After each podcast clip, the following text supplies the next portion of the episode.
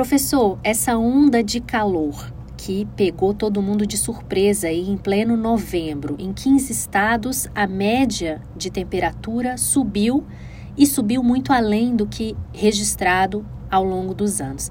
Explica para gente, principalmente para o nosso ouvinte, por que está acontecendo essa onda de calor? Acho que é a primeira vez para muita gente que as pessoas estão se atentando para a chamada mudança climática, não é isso, professor?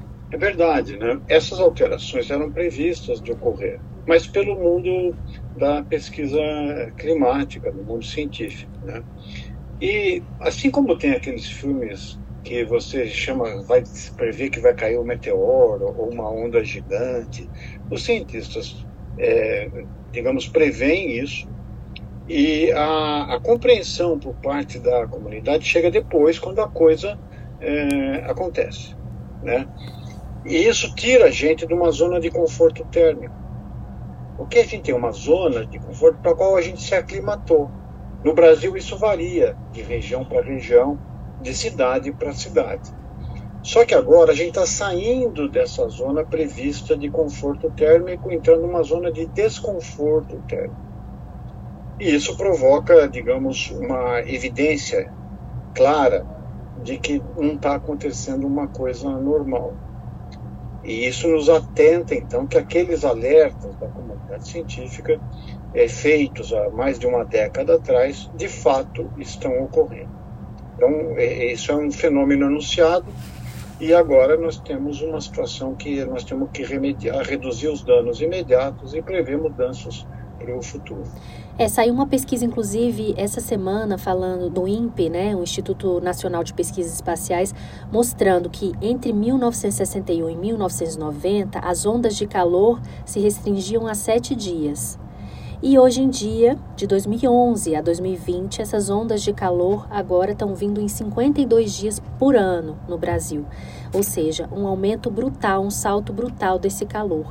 Isso já era previsto, mas na, na avaliação do senhor, é, na verdade, a população e os governos não se atentavam tanto para isso? O senhor acha que a gente não está se preparando para isso, achando que é mais uma conversa científica e agora mesmo é que a gente está sentindo na pele que a gente precisa trabalhar contra esse aumento da, da temperatura? É isso mesmo, Paula, porque assim como acontece com a nossa vida pessoal, muitas vezes a gente só toma consciência de que os nossos hábitos de vida não estão legais quando você adoece. Então, é, quer dizer, você tem essa, essa, essa, essa condição de viver uma coisa do ponto de vista pessoal, modifica a nossa visão. E também isso causa um desconforto, mas que vai além do desconforto, digamos, de sentir calor. Você não dorme direito, isso altera, digamos, a sua qualidade de sono com prejuízos à saúde, por exemplo, controle de pressão arterial e o relaxamento do nosso encéfalo. Quando você desidrata muito por causa dessa sudorese, fazer suar demais, mais do que o habitual, e também é, perder água pela respiração, você faz o rim trabalhar em dobro. Isso pode acelerar doenças renais. Quando você perde volume, é, o sangue fica mais concentrado e isso pode causar a formação de trombos. Se isso acontecer no vaso do coração ou num vaso cerebral, isso leva a um risco de doenças, é, digamos, em pacientes já em pessoas já predispostas a isso. É, então, é, quando você tem que a, condicionar o ar através das vias aéreas, isso facilita o desenvolvimento de infecções. Então, nesse momento, infelizmente, existe uma demanda do atendimento hospitalar, como já demonstrado por séries históricas no Brasil, quando a gente sai dessa zona de conforto térmico, e também, infelizmente, um aumento de mortalidade. Por exemplo, é, não só pela intensidade do calor, mas pela duração. Então, isso significa, por exemplo, no caso específico de São Paulo, que de acordo com o que aconteceu no passado, nós podemos prever um aumento de até 50% da mortalidade por causas naturais. Sabe, isso na cidade de São Paulo, onde morrem aproximadamente cerca de 180 a 200 pessoas por dia, equivale a um excesso de mortes na ordem de 100 pessoas por dia, o que é muito grave.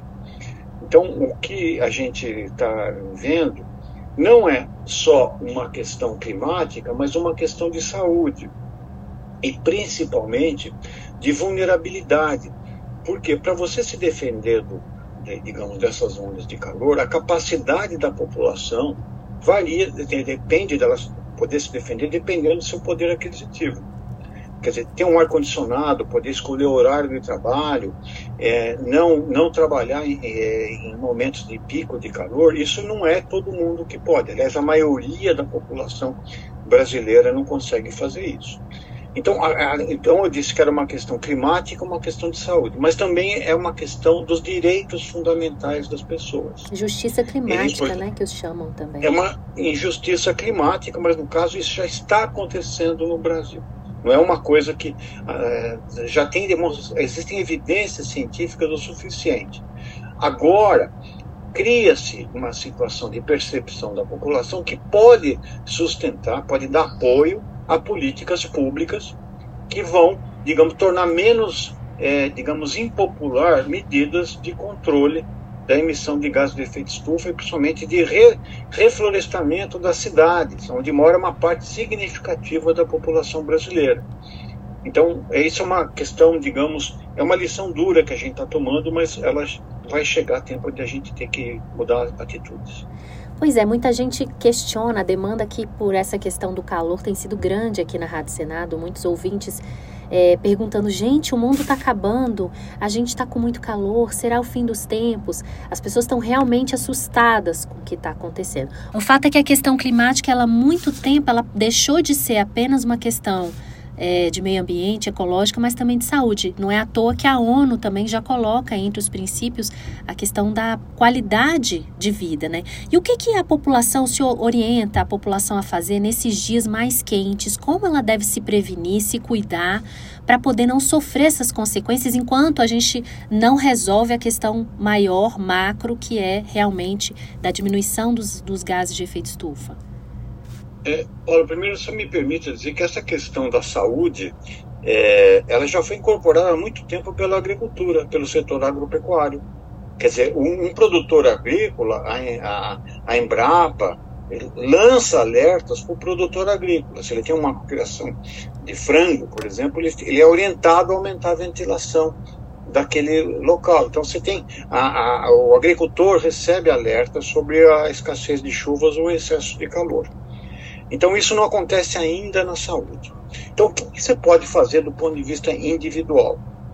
É, a primeira é, sugestão que eu daria é olhar, tanto em idosos quanto em crianças, a cor da urina. Na hora que ela fica escura, significa que você está desidratado. Então, às vezes, a criança, é, um bebê, por exemplo, ele não bebe água sozinho. Assim como o idoso pode perder a sensação de sede, ele pode desidratar. Então, a primeira evidência é olhar a cor da urina e reidratar. A, a segunda coisa é, é, controlar melhor as doenças crônicas. Nesses períodos, o hipertenso, o diabético, o, o, indivíduo que tem doença pulmonar, ele tem que ser mais, ele tem que tomar mais atenção no controle dessas doenças. Porque esse calor não é só uma sensação subjetiva, ele promove uma inflamação do nosso corpo. É possível, então isso cobra um preço do ponto de vista das doenças pré-existentes.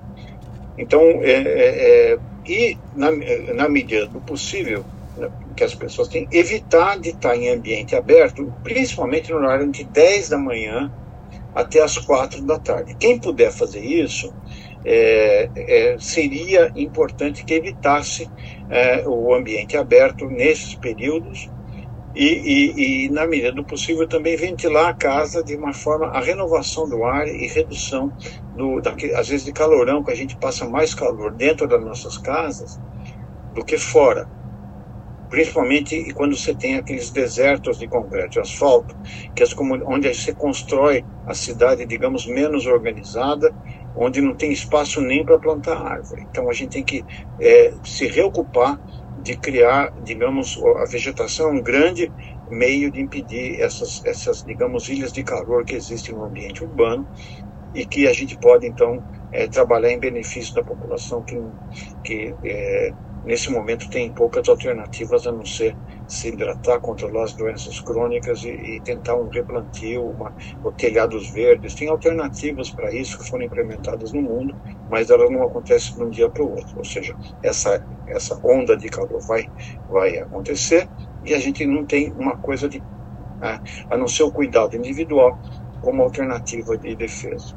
Professor Paulo, obrigado, professor. Paulo, foi uma honra participar, agradeço a todas as pessoas que estão ouvindo e vamos que vamos, que a gente vai é, sofrer um pouco, mas nós vamos sair disso.